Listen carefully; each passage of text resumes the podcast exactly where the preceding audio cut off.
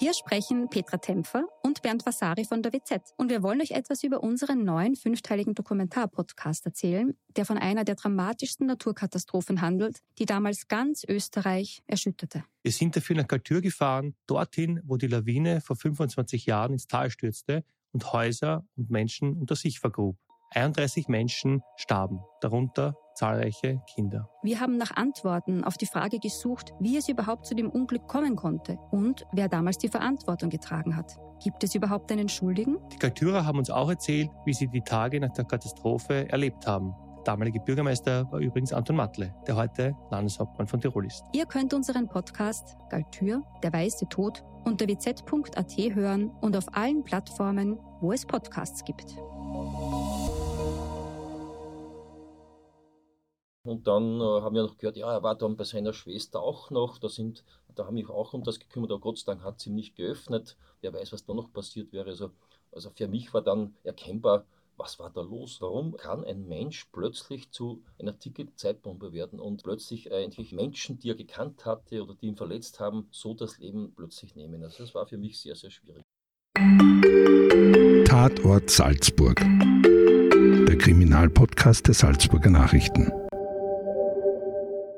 Willkommen zurück zu einer neuen Folge des Podcasts der Salzburger Nachrichten, Tatort Salzburg. Mein Name ist Anna Boschner und zusammen mit meinen Kollegen aus der Lokalredaktion spreche ich in diesem Podcast mit Menschen in und aus Salzburg, die tagtäglich mit den Verbrechen und Kriminalfällen konfrontiert sind oder konfrontiert waren. In der letzten Woche hat mein Kollege Anton Prillitsch mit dem emeritierten Rechtsanwalt Franz Gerhard Hitzenbichler gesprochen und die Geschichte nachgezeichnet, wie ein junger Mann acht Jahre lang in Salzburg unschuldig wegen Mordes im Gefängnis saß. Der Anwalt konnte schließlich die Freilassung seines Mandanten erwirken.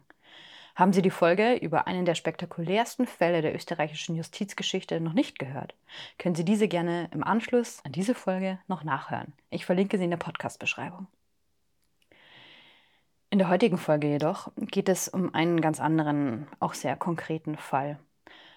Eine der größten Tragödien der Salzburger Kriminalgeschichte, die sich 1997 in der kleinen Lungauer Gemeinde Mauterndorf zugetragen hat.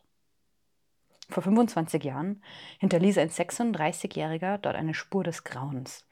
Der Einheimische ermordete im November 1997 sechs Menschen aus seiner Nachbarschaft. Die Tat hallt dort bis heute nach, bei Angehörigen, Nachbarn und Einsatzorganisationen.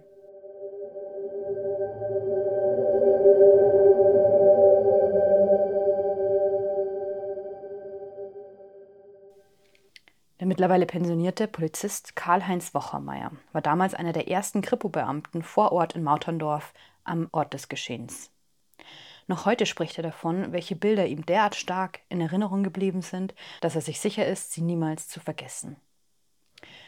Auch wenn er in den darauffolgenden Jahren als Leiter der Abteilung des Landeskriminalamts zur Identifizierung von Katastrophenopfern noch jahrzehntelang an Tatorte kam und mit Tragödien zu tun hatte, bei denen bei weitem mehr Todesopfer zu beklagen waren.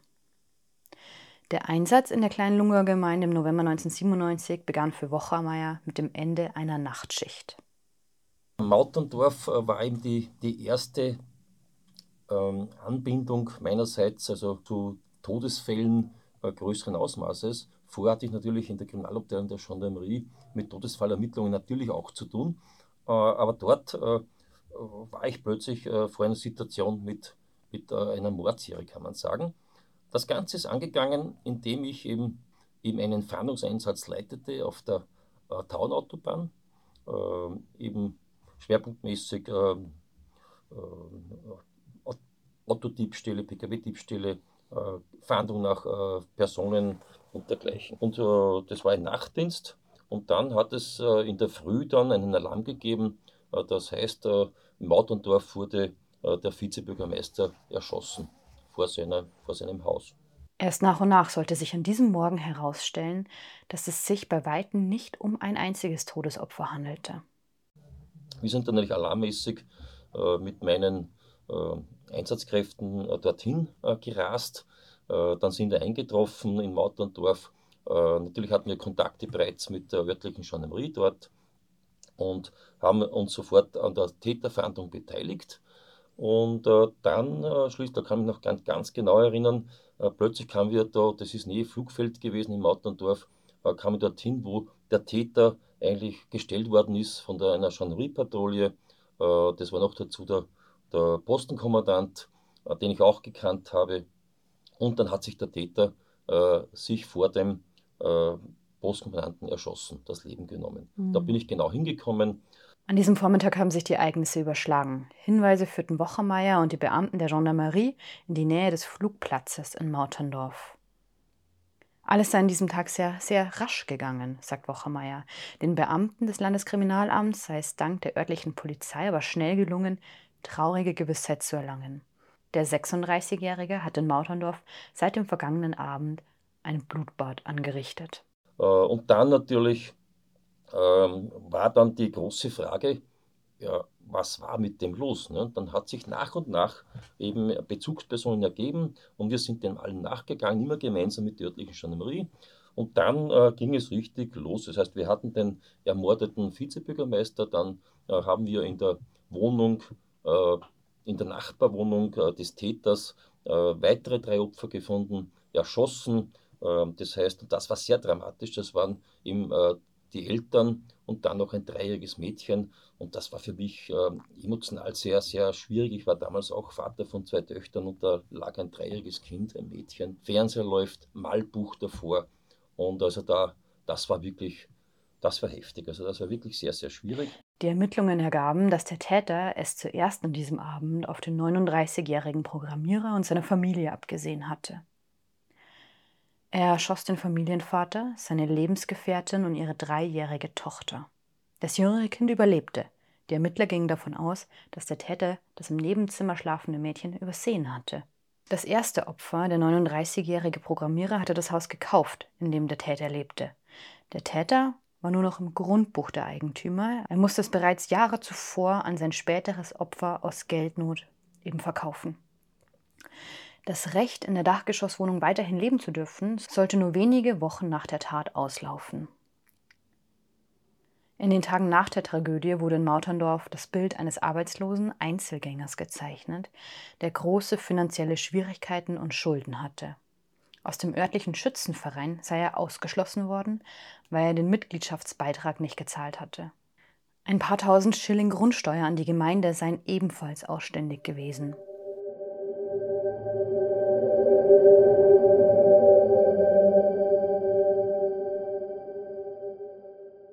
Am 20. November 1997 läutete der Täter anschließend an der Tür des damaligen Vizebürgermeisters und Hauptschuldirektors der Gemeinde. Drei Menschen waren zu diesem Zeitpunkt schon tot. Der Mann öffnete seinem ehemaligen Schüler die Tür und wurde auch von diesem aus kurzer Distanz erschossen.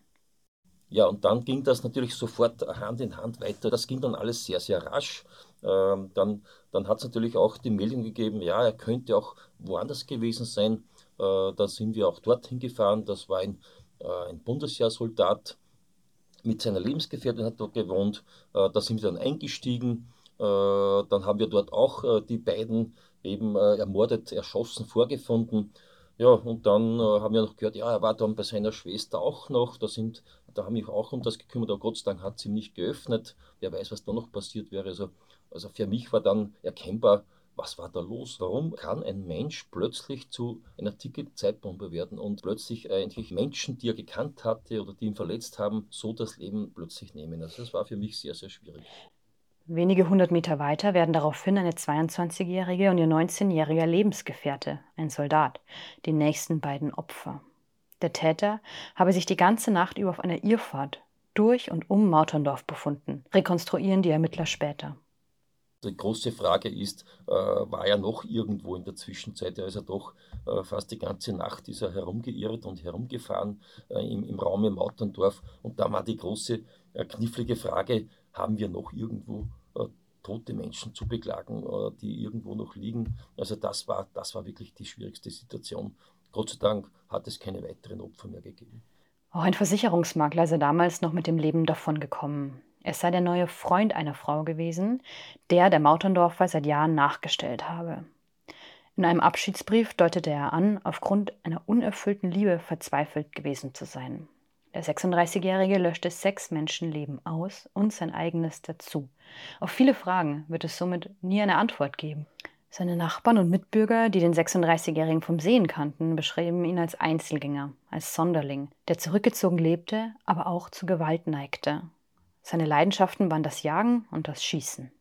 Natürlich, dann äh, muss man das alles abarbeiten. Ähm, wir haben dann sofort eine Hausdurchsuchung in der Täterwohnung gemacht ähm, und haben dort auch noch, äh, er war ein waffennah, kann man sagen, dort haben wir auch noch Langwaffen gefunden, äh, Munition, eine Menge an Munition und dergleichen. Also man hat schon gemerkt bei der Hausdurchsuchung, dass er sehr zurückgezogen gelebt hat. Also man hat schon da erkennen können von der Wohnsituation, äh, dass er äh, doch ein Eigenbrötler gewesen sein dürfte, was sich dann auch äh, bewahrheitet hat. Mhm. Ja, das war unordentlich. Also die Waffen lagen unter dem Bett.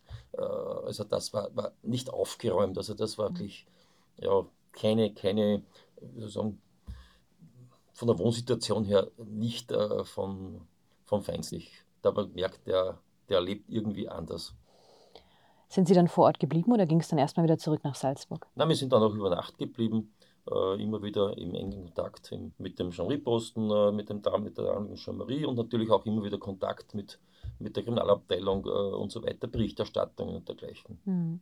Und ist man dann gleich von einem Einzeltäter ausgegangen oder stand damals noch im Raum, dass da vielleicht noch andere beteiligt Also meiner sein? Erinnerung nach waren wir immer auf, auf, auf der äh, Linie, dass es sich um einen Einzeltäter handelt, der hier amok gelaufen ist. Mhm. Und da hat es eigentlich nichts, keine weiteren Hinweise gegeben. Und welche Fragen waren dann, ja, standen dann im Zentrum der Ermittlung ab da an? Ja, die Ermittlungen haben sich natürlich äh, sehr reduziert, weil der Täter sich ja äh, eben selbst äh, suizidiert hat. Das heißt, es gab dann auch kein Strafverfahren. Das heißt, man hat nur noch die, die wirklich die, die, die, die Todesermittlungen fertig machen müssen, dass eben die, die, die Leichen freigegeben werden konnten und dergleichen. Und dann natürlich haben wir auch noch, das habe ich vor Ort noch erlebt, es sind natürlich dann Medien gekommen, und dann hat man auch gemerkt, äh, äh, dass, dass es hier natürlich diese Tragödie auch Anlass war, die, die damalige rechtliche Situation des Waffenbesitzes zu hinterfragen. Ähm, der, der Täter war in einem, in einem Schützenclub aktiv tätig. Also da hat man gemerkt, da habe ich zuerst zunächst wirklich erkennen können, da gibt es eine weitere Dimension. Der Amoklauf verschärfte in Österreich die Debatte über das Waffengesetz. Neben den beiden Tatwaffen wurde in der Wohnung des 36-Jährigen vier weitere Pistolen, fünf Gewehre, 10 Kilogramm Schwarzpulver und 1000 Schuss Munition gefunden. In den darauffolgenden Jahren gab es einzelne gesetzliche Novellierungen. Eine tatsächliche Verschärfung des Waffengesetzes erfolgte erst im Jahr 2011.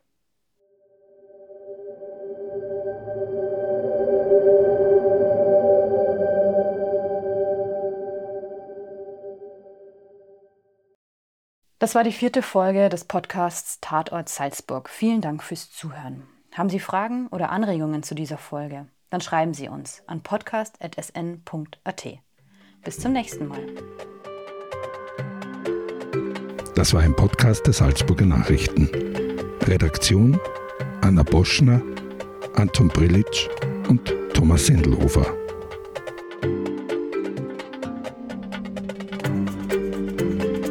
Wenn Sie mehr wissen wollen, finden Sie uns im Internet unter www.sn.at.